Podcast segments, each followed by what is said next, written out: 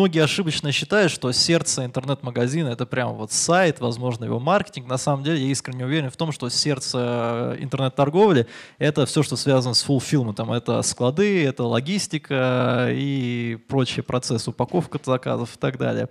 И если мы, к примеру, берем в качестве примера такой маркетплейс, как Озон, а, ой, точнее не Озон, а Амазон, а у Амазона, в принципе, половина оборота – это оборот именно с маркетплейсов, то он предоставляет, в том числе и российским производителям, возможность э, размещать свой товар на своих фулфилментовских э, складах и осуществлять с них торговлю. То есть фактически российский производитель может отправить свой товар на склады Амазона и предоставить тот же самый сервис, что предоставляет американский производитель своим потребителям, которые живут в его же штате, скажем так. То есть скорость доставки, качество обслуживания, качество сборки и так далее. Поэтому благодаря вот таким вот fulfillment центрам российские экспортеры получают дополнительные возможности. Вот. Прекрасно. Возможности — это всегда хорошо. Но расскажите нам все-таки про блокчейн. Хайп или реальность? Ну это же невозможно интересно. Окей. Okay. А, на самом деле я весьма был удивлен, когда вы предложили мне рассказать эту тему. Все-таки про экспорт я немножко больше, наверное, знаю.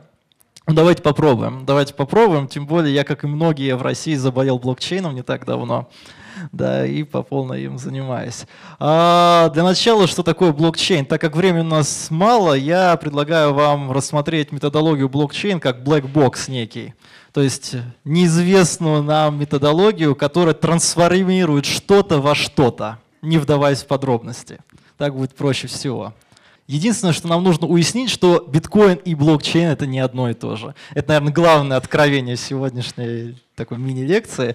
А, биткоин — это блокчейн, но блокчейн — это не биткоин. То есть, если мы рисуем большой круг, это будет блокчейн. Маленький кружок внутри большого кружка — это биткоин. Биткоин — первый продукт, основанный на технологии, ну, сделан на технологии блокчейн, поэтому, соответственно, идет такой ассоциативный ряд. Представьте, что вы случайно перепутали одну цифру и отправили свои деньги на другой счет. Вы можете позвонить банковскому работнику и попросить отменить эту транзакцию. У кого было такое, что он отправляет деньги случайно не на тот счет? Вот. Нас уже довольно-таки много. Если бы наш банк функционировал полностью на основе блокчейна, у нас бы не получилось так взять, наши деньги улетели бы не пойми кому, и мы бы их никогда не вернули. Так что это и плюс, и минус одновременно. Дальше, децентрализация. Все говорят, что нет, единого, нет единой базы данных, которая контролирует всю систему. И это считается ну, хорошим явлением. Но одновременно, если у нас децентрализованная система, то информация не может единовременно находиться во всех базах, которые есть в системе. Соответственно, есть некоторая задержка между обновлениями информации, между разными базами данными, которые хранятся в системе. Следовательно, система работает медленнее, нежели классические системы. Дальше, надежность. Соответственно, есть множество компьютеров, которые обладают э, информацией о всей системе, следовательно, малая вероятность того, что кто-то кого-то может обмануть. Да, это так, но опять же из-за того, что очень много компьютеров обладают одной и той же информацией, то эффективность системы тоже понижается, потому что информация дублируется на разных устройствах, соответственно, требуется много ресурсов для ее поддержания. Ну и дальше, прозрачность. Вы можете зайти и посмотреть, кто делал какие транзакции в блокчейне. То есть, в принципе, это все выглядит анонимно, но если вы знаете номер кошелька пользователя, то вы можете понять, куда он перевел деньги. С одной стороны, это все хорошо, потому что если вы не знаете номер кошелька, то, в принципе, соблюдается анонимность. Но есть самый известный кошелек, он принадлежит э, Сатоши Накамото, этот человек или мифический человек, который организовал вообще биткоин, придумал его. По нынешнему курсу на нем лежит порядка 17 миллиардов долларов. И эти деньги лежат без движение уже на протяжении нескольких лет. И все внимательно следят за тем, что произойдет с криптовалютой, которая лежит на этом кошельке. И ходят слухи, что если оттуда хоть один какой-нибудь биткоин передвинется, то рынок поведет себя не пойми как. Ну, потому что это будет гигантский стресс. А, ну, многие считают, что хозяин кошелька просто потерял свой пароль от кошелька, и поэтому деньги не движутся, что вполне тоже реально. Вообще считается, что порядка 30% всех биткоинов, которые хранятся в системе, они потеряны. То есть к ним нет доступа. Вот. Теперь давайте перейдем уже к e-commerce. А, почему все об этом говорят? Я делал в первый раз эту презентацию полтора месяца назад. А, вчера решил обновить ее, но решил не трогать этот слайд именно. Полтора месяца назад курс биткоина был 6417 долларов. Сейчас, по-моему, 17 тысяч. Полтора месяца.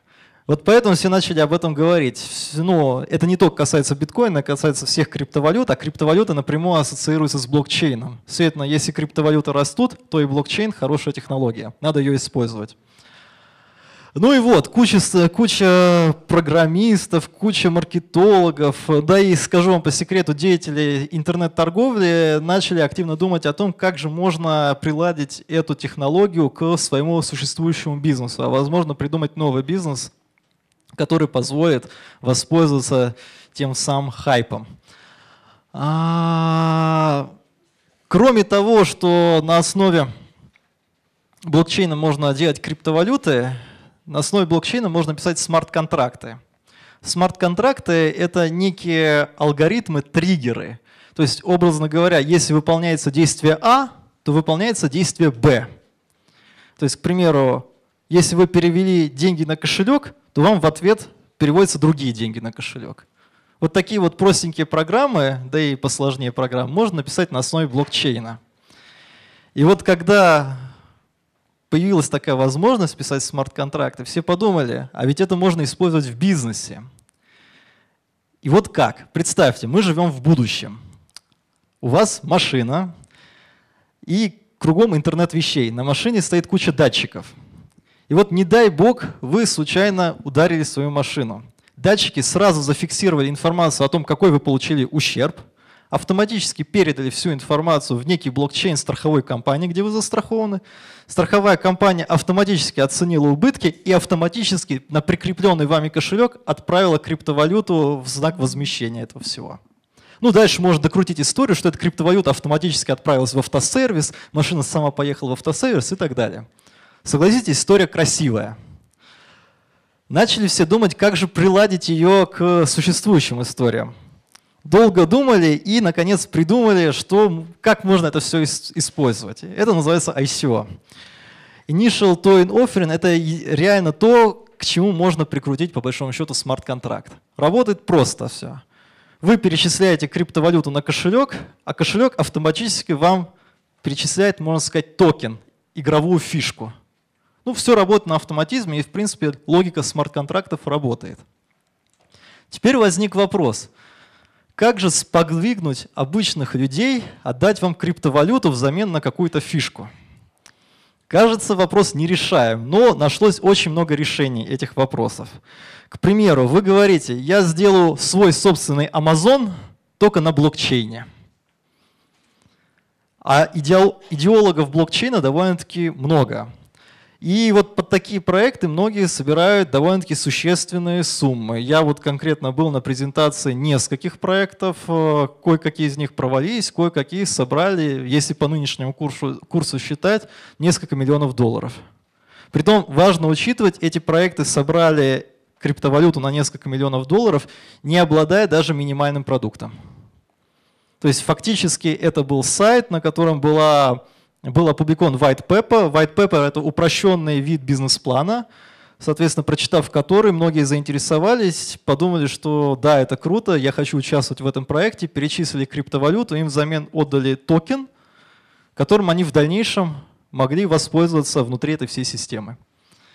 А, соответственно, вот как вы думаете, как поступают люди, которые еще ничего не создали, но получили много миллионов долларов? Да, многие покупают Феррари. А, другие не планировали купить Феррари, но получив такие деньги, задумались о том, чтобы купить Феррари. Да, и появляется новое слово, которое называется скам.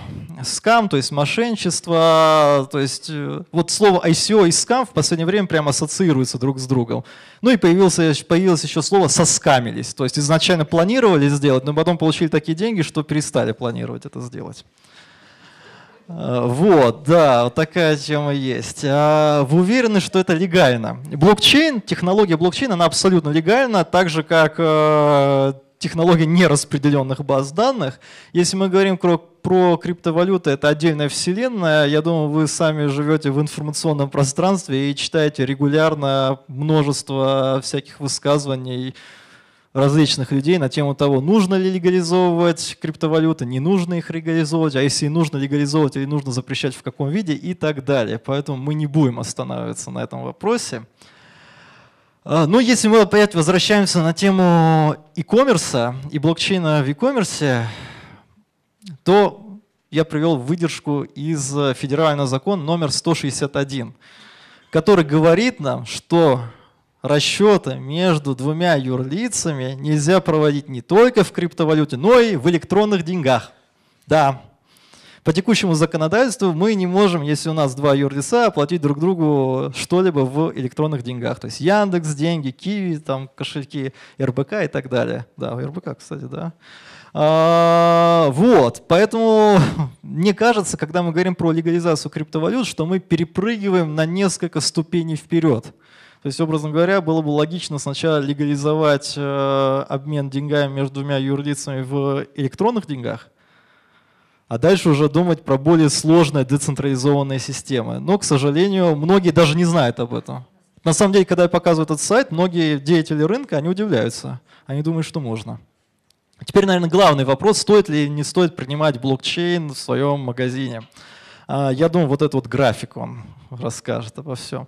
Смотрите, это колебание курса биткоина в течение 24 часов. Если вы посмотрите повнимательнее, то увидите, что за 8 часов курс изменился на 5%. А, тут нет представителей интернет-магазинов электроники, но там в среднем маржа колеблется от 3 до 7%. То есть получается, когда вы продаете свой товар за криптовалюту, вы зарабатываете не на марже на товар, а вы зарабатываете на колебаниях курса в криптовалюты. То есть получается, вы занимаетесь совершенно другой деятельностью. Притом, если вы занимаетесь трейдингом, вы сами выбираете, когда покупать криптовалюту. А если вы продаете свой товар за криптовалюту, вы не выбираете момент, когда клиент покупает ваш товар. То есть, образно говоря, криптовалюта могла упасть, у вас могли купить товар, ну и, соответственно, вы могли выражаясь конкретно, попасть на деньги. Вот. Поэтому, если вы принимаете криптовалюту, вы рискуете попасть не только под э, некие легальные санкции из-за нарушения законодательства, но еще и рискуете своим кошельком. А, где же можно применить блокчейн? Самое, можно сказать, подходящее место, куда его можно применить, это отслеживание полной логистической цепочки. Сейчас конкретно мы сотрудничаем с несколькими проектами, с несколькими реальными проектами, у которых есть продукты на блокчейне, которые позволяют отследить весь тот самый supply chain от момента добычи сырья, от момента производства товара до момента его передачи конечному покупателю. А, это не просто разработанное решение, это уже внедренные решения, внедренное решение не только в России, но и за рубежом.